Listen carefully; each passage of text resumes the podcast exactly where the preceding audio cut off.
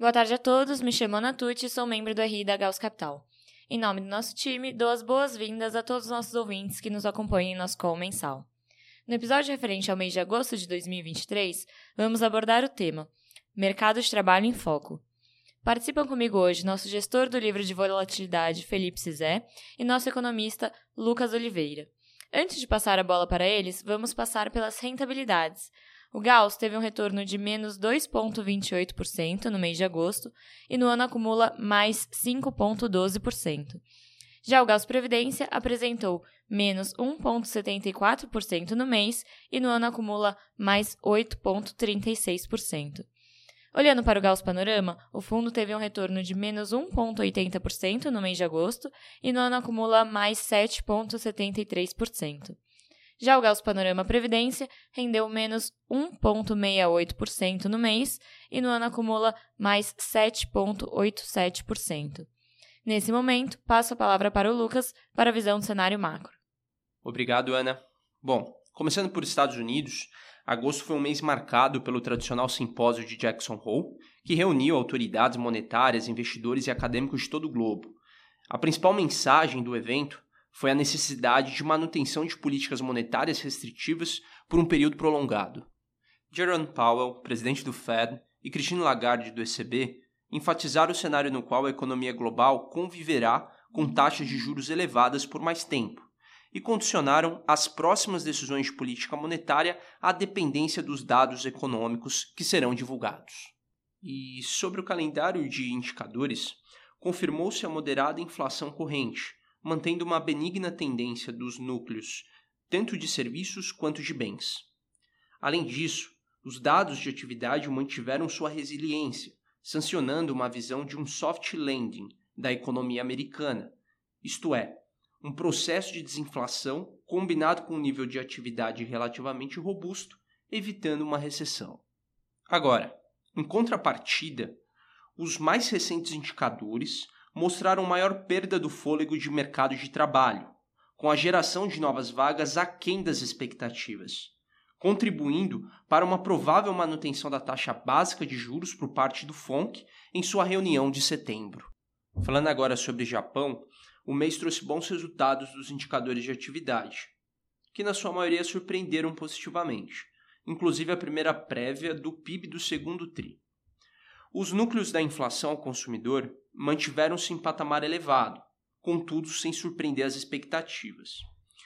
O mês também foi marcado pelo bom comportamento do mercado de renda fixa frente às bandas de oscilação do vértice de 10 anos, decidida pelo BOJ no final de junho.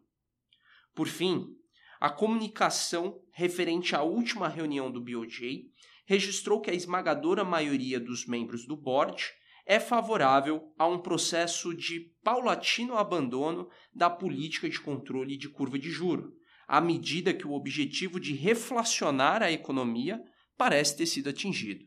Indo para o mundo emergente, destaque para a decisão unânime do Banco Central do Chile de reduzir a sua taxa de juros em 75 base points para 9,5%, dando com isso continuidade ao ciclo expansionista, porém reduzindo o ritmo de corte em relação à decisão anterior.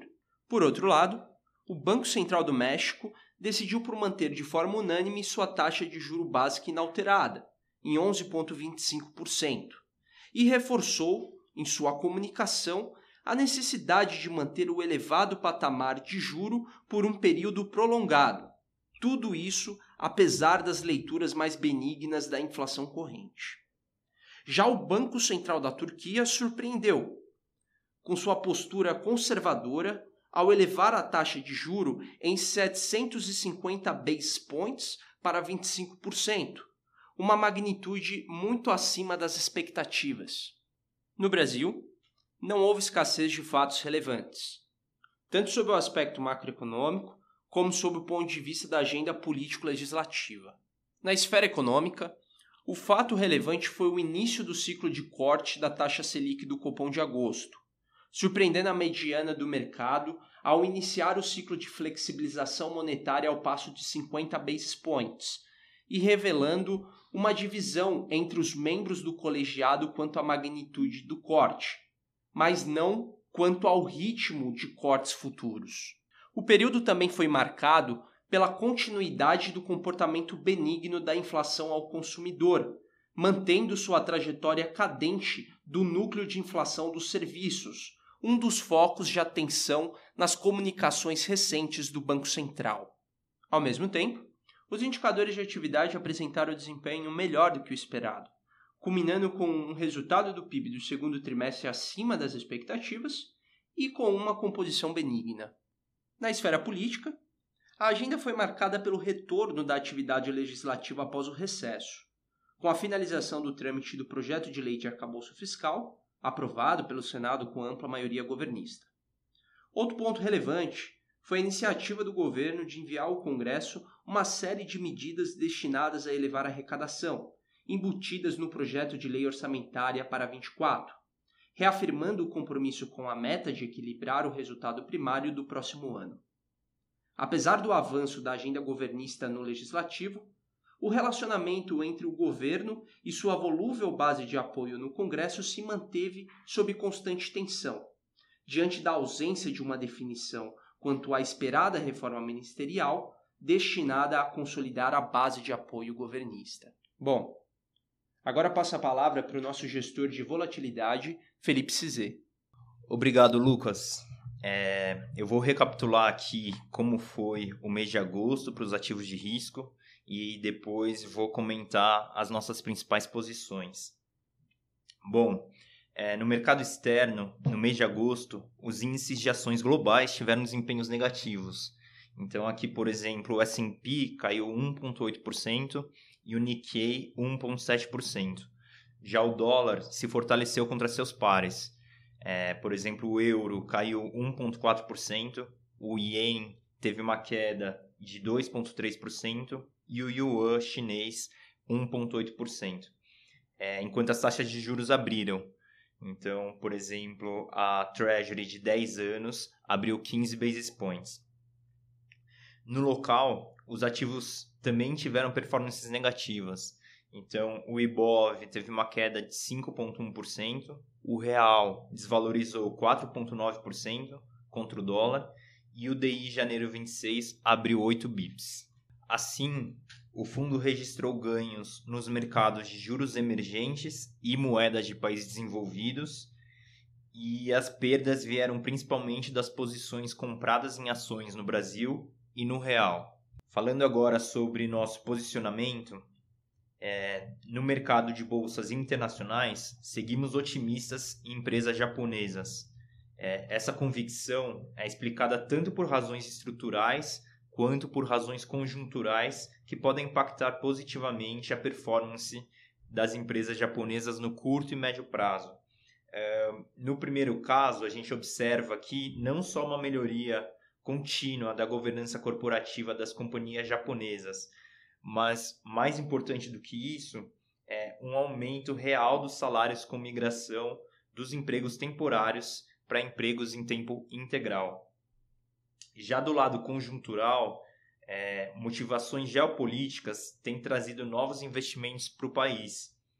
Ainda, é, simultaneamente, no mercado de bolsas internacionais, a gente continua apostando em empresas norte-americanas com exposição à inteligência artificial. No mercado de moedas, o dólar seguiu o fluxo de valorização frente aos pares observado desde a segunda quinzena de julho, com a retórica aqui do Fed de juros altos por mais tempo.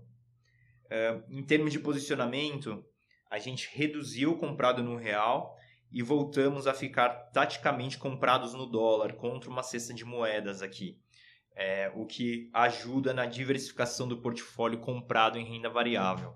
Bom, é, no mercado de juros, a gente continua com posições tomadas no Japão, na inclinação da curva de México e na parte curta da curva de Turquia.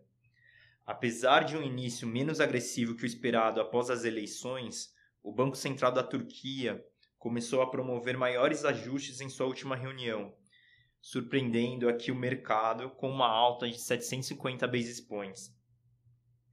Então, a gente mantém a nossa tese aqui de que a nova equipe econômica vai continuar com a agenda de retorno a uma política mais ortodoxa na Turquia. É, já no mercado local, apesar do impacto negativo da piora das condições financeiras globais, o conjunto dos dados macroeconômicos da economia no Brasil, é, apresentados no mês de agosto, confirmaram aqui a nossa expectativa de uma maior redução da taxa de juros em relação ao precificado pelo mercado. É, em primeiro lugar, a inflação segue em tendência de queda tanto na ótica de bens quanto de serviços, principalmente quando se exclui aqui itens mais voláteis.